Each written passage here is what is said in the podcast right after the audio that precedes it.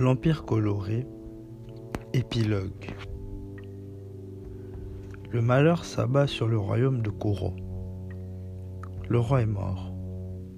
Il est tombé dans une embuscade tendue par les fils du roi Saddam dans la vallée du Nil. Vallée proche du fleuve du même nom, frontière naturelle entre le royaume de Koro et le royaume de Sabaku. Situé au nord de Koro et au sud de Sabaku, la vallée était énorme et coupée en deux par le fleuve. Elle avait à de nombreuses reprises été le théâtre de violents affrontements entre les deux royaumes qui se disputaient la possession de la vallée. Pourtant, après de longues années de tractations diplomatiques, les deux camps étaient parvenus à convenir de conclure un accord de paix afin de faire cesser ce conflit sans fin. Le roi de Koro était un vieil homme très sage. La résolution de ce conflit lui avait toujours tenu à cœur, même lorsqu'il n'était encore qu'un prince héritier. Mais le roi Saddam, devenu roi avant lui, s'était toujours opposé à tout règlement pacifique. Il voulait annexer toute la vallée. La situation avait évolué lorsque son fils aîné Amir devint son premier conseiller et le premier commandant de son armée. Chargé par son père des négociations avec le royaume de Koro, il semblait favorable à un accord de paix. Une rencontre fut programmée entre le roi de Koro et les fils de Saddam dans la vallée du Nil. C'est au cours de celle-ci que le roi et quatre de ses héritiers mâles furent tués. Cette nouvelle rendit Oveng, son aîné, resté à la capitale du royaume, fou de rage. C'était un acte de guerre. Cependant, Oveng savait que le royaume de Sabaku venait de conclure un traité de défense mutuelle avec le royaume de Shiro. Le royaume de Shiro, situé au nord du continent, séparé du royaume de Sabaku par l'océan Rouge. Les échanges commerciaux entre deux étaient donc fréquents. Le royaume de Sabaku était un vaste désert, contrairement à son voisin du sud, Kuro, qui était recouvert d'une immense forêt.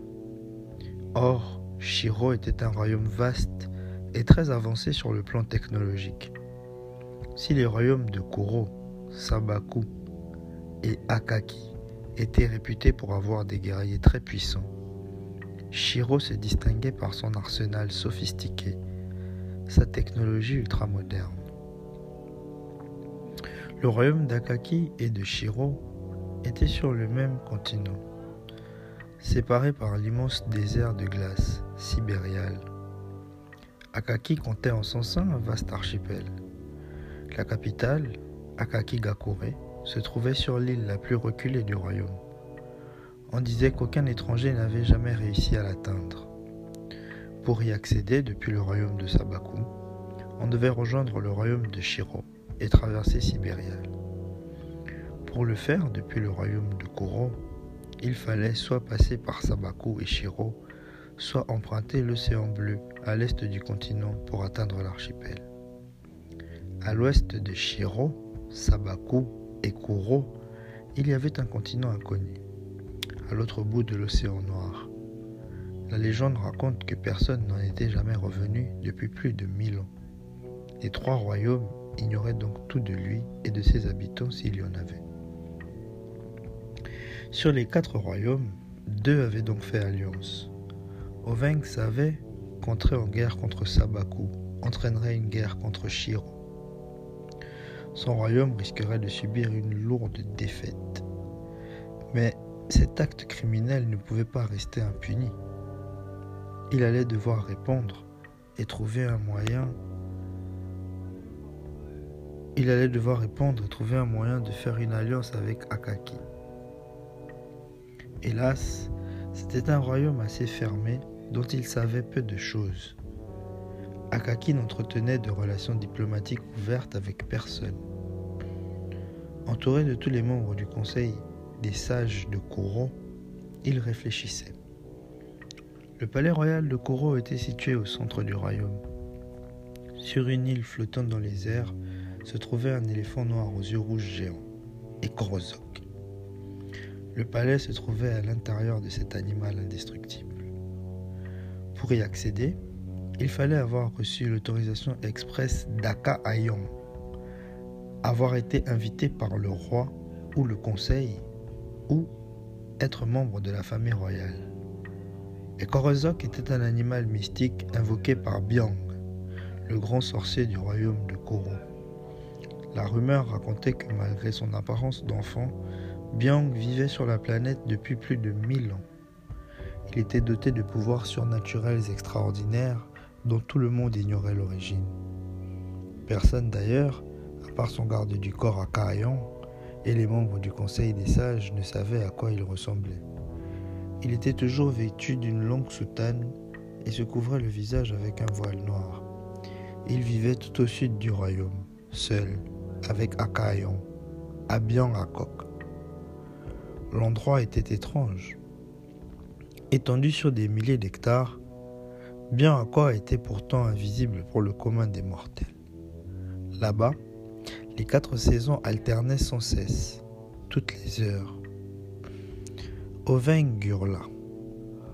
Angon Ekan Medan Akoma Instantanément, ces quatre fils apparurent comme par magie au milieu de la salle du conseil.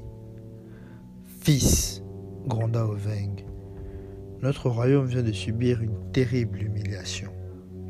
Cet affront ne saurait rester impuni. Bientôt, vous irez dans la vallée du Nil et vous abattrez toutes les personnes qui se trouvent de l'autre côté du fleuve. Le drapeau de Kouro flottera de part et d'autre de la vallée. Mais pour cela, nous devons nous allier au royaume d'Akaki. Vous irez, et vous leur promettrez que le royaume de Koro fermera les yeux sur l'annexion par Akaki d'une partie du territoire de Shiro après la victoire. Attention, pour vous y rendre, vous emprunterez l'océan bleu. Ne passez pas par le désert de Sabako. Et faites très attention. L'archipel d'Akaki est un royaume hostile, peu habitué à recevoir des étrangers. Tenez. Oveng mit la main dans sa gorge et en fit sortir un petit serpent. Le serpent s'enroula autour d'Akoma et entra dans sa bouche. En cas de problème, Akoma, tu cracheras le serpent. Il est porteur d'un message pour le roi Kamisama. Akoma hocha la tête. Les quadriplés se ressemblaient comme deux gouttes d'eau. Aussi, pour les distinguer, il se faisait faire des coupes de cheveux différentes. Akoma, sorti du ventre le premier, avait le crâne rasé et portait une grosse barbe. Il était le plus sage de la fratrie et disposait d'un pouvoir mystique incroyable. Akuro, on disait de lui qu'il était le seul sorcier capable d'égaler Biang dans le royaume. Angon avait de longues tresses qui s'arrêtaient au bas de son dos. Il était le plus musclé des quatre, mais également le plus grand de taille, les autres ayant tous trois la même, eux qui étaient pourtant déjà grands. C'était une montagne de muscles qui n'avait jamais été mis à terre lors d'un combat. Medan avait des cheveux dressés sur la tête, tel un porc épique. Il était remarquablement puissant et doué, son sens du combat était exceptionnel. Enfin, quand? Il avait toujours la tête couverte par un foulard si bien attaché qu'il ne quittait jamais sa tête, même pendant les combats. Si ses frères étaient appréciés et admirés par les habitants du royaume, et lui était craint, on disait de lui qu'il fallait l'approcher avec précaution au risque de se faire mal.